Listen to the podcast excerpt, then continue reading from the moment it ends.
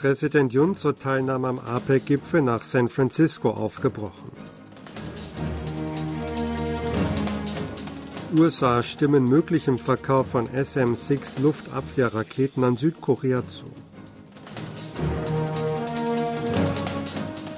Nordkorea testete nach eigenen Angaben Feststoffantrieb für Mittelstreckenraketen.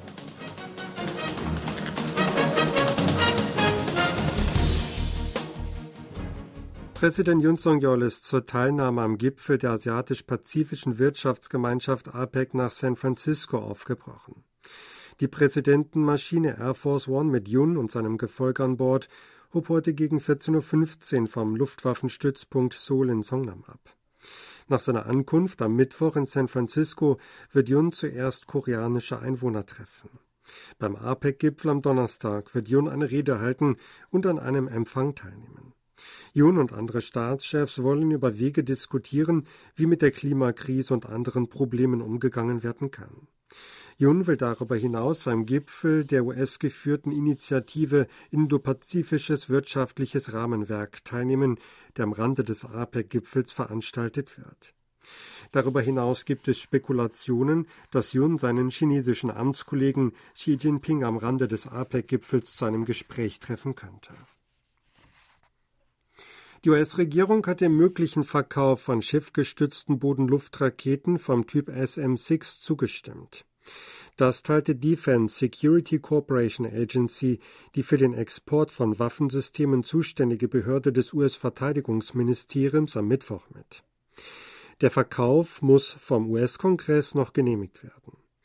Laut Angaben der Behörde könne Südkorea dank der Raketen gegenwärtige und zukünftige Bedrohungen besser abwehren.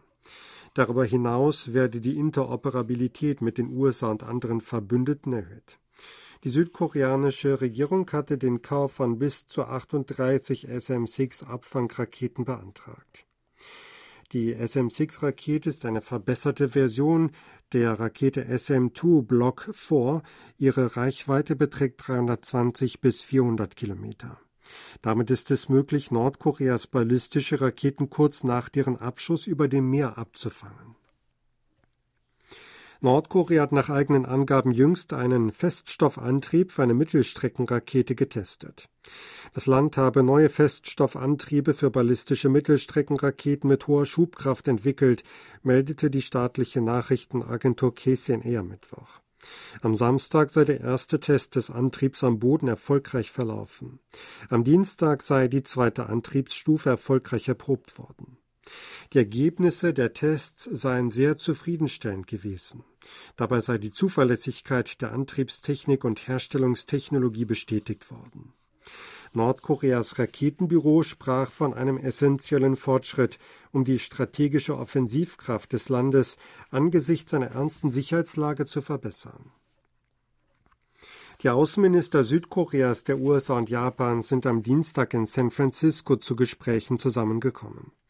Außenminister Park Jin, sein US-Amtskollege Anthony Blinken und die japanische Amtskollegin Yoko Kamikawa berieten am Dienstag zum zweiten Mal, nachdem sie vor zwei Monaten am Rande der UN-Generalversammlung in New York bereits miteinander gesprochen hatten.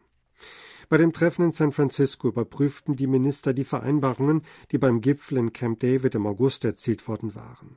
Auch über die Zusammenarbeit in der Nordkorea-Frage wurde gesprochen. Darüber hinaus wurden Informationen zu nordkoreanischen Waffenverkäufen an Russland ausgetauscht. Anzeichen für solche Geschäfte gab es nach dem Gipfelgespräch zwischen Nordkoreas Machthaber Kim Jong-un und dem russischen Präsidenten Wladimir Putin im September.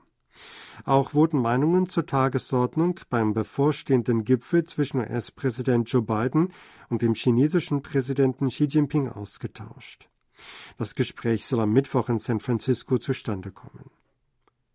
B-52H strategische Bomber der US-Luftwaffe sind heute bei einer gemeinsamen Übung mit der südkoreanischen Luftwaffe zum Einsatz gekommen. Laut dem südkoreanischen Verteidigungsministerium und der Luftwaffe fand die gemeinsame Luftübung über dem Westmeer Koreas statt.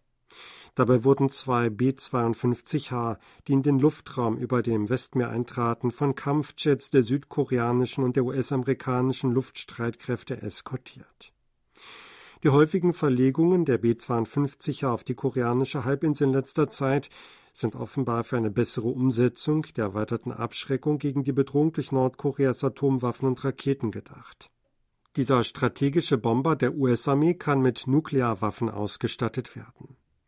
Die Durchführung einer Luftöbung durch die strategischen US-Bomber gemeinsam mit den Luftstreitkräften Südkoreas und der USA habe die Fähigkeit des Bündnisses zur Ausführung gemeinsamer Operationen demonstriert, jede Provokation Nordkoreas auf überwältigende und entschiedene Weise beantworten zu können, so das Verteidigungsministerium.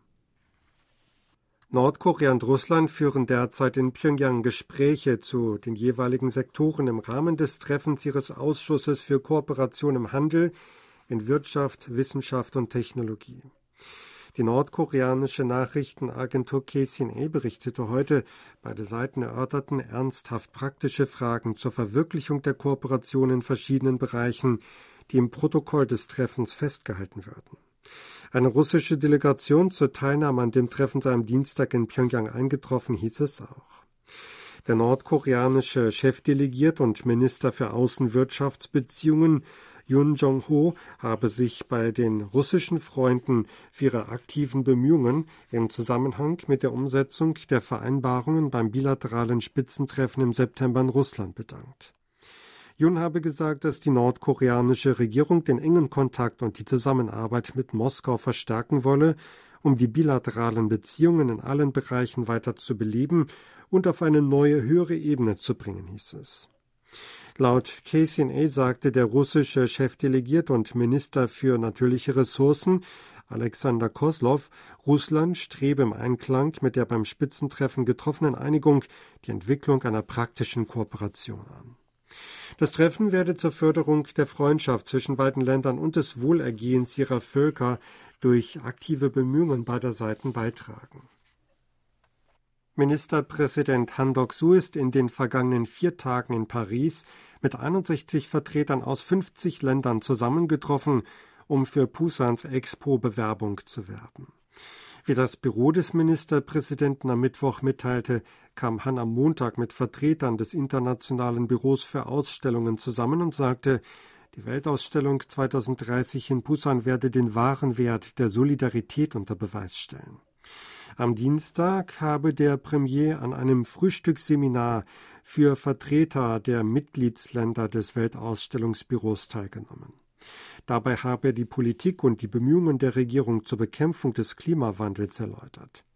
Hahn habe seine Hoffnung ausgedrückt, dass eine Expo in Pusan als Plattform für Diskussionen zur Lösung dieses Problems dienen könne.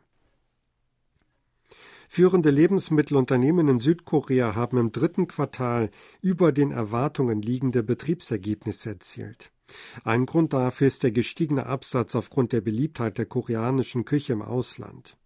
Nungshim gab bekannt, dass sein Betriebsgewinn im dritten Quartal nach vorläufigen Schätzungen um 103,9 Prozent im Vorjahresvergleich auf 55,7 Milliarden Won oder rund 43 Millionen Dollar zugelegt habe. Samyang Foods konnte den Betriebsgewinn im dritten Vierteljahr gegenüber dem Vorjahr um 124,7 Prozent auf umgerechnet 33 Millionen Dollar steigern. Sein Quartalsumsatz stieg auf ein Rekordhoch von 335,2 Milliarden Won oder 257 Millionen Dollar. Das Unternehmen erwirtschaftete mehr als 70 Prozent des Umsatzes mit dem Auslandsgeschäft. Es ist das erste Mal, dass der Quartalsumsatz im Auslandsgeschäft 200 Milliarden Won übertraf. Weitere Lebensmittelhersteller hatten zuvor ebenfalls einen gestiegenen Betriebsgewinn vermeldet. In Südkorea findet am Donnerstag die jährliche Reifeprüfung CSAT statt. Die Teilnehmerinnen und Teilnehmer wurden heute über Details zum Ablauf der Prüfung informiert. Alle Prüflinge waren aufgerufen, sich heute mit ihrem Prüfungsort vertraut zu machen und sich ihre Zutrittskarte sowie Informationsmaterialien zur Sunnung genannten Prüfung zu besorgen. Insgesamt 504.588 Personen wollen dieses Jahr den CSAT ablegen. Die Prüfung kann an rund 1.300 Orten landesweit geschrieben werden. Der Bildungssender Education Broadcasting System EBS wird am Donnerstag eine Analyse der Prüfungsaufgaben veröffentlichen. Sie hörten aktuelle Meldungen aus Seoul, gesprochen von Sebastian Ratzer.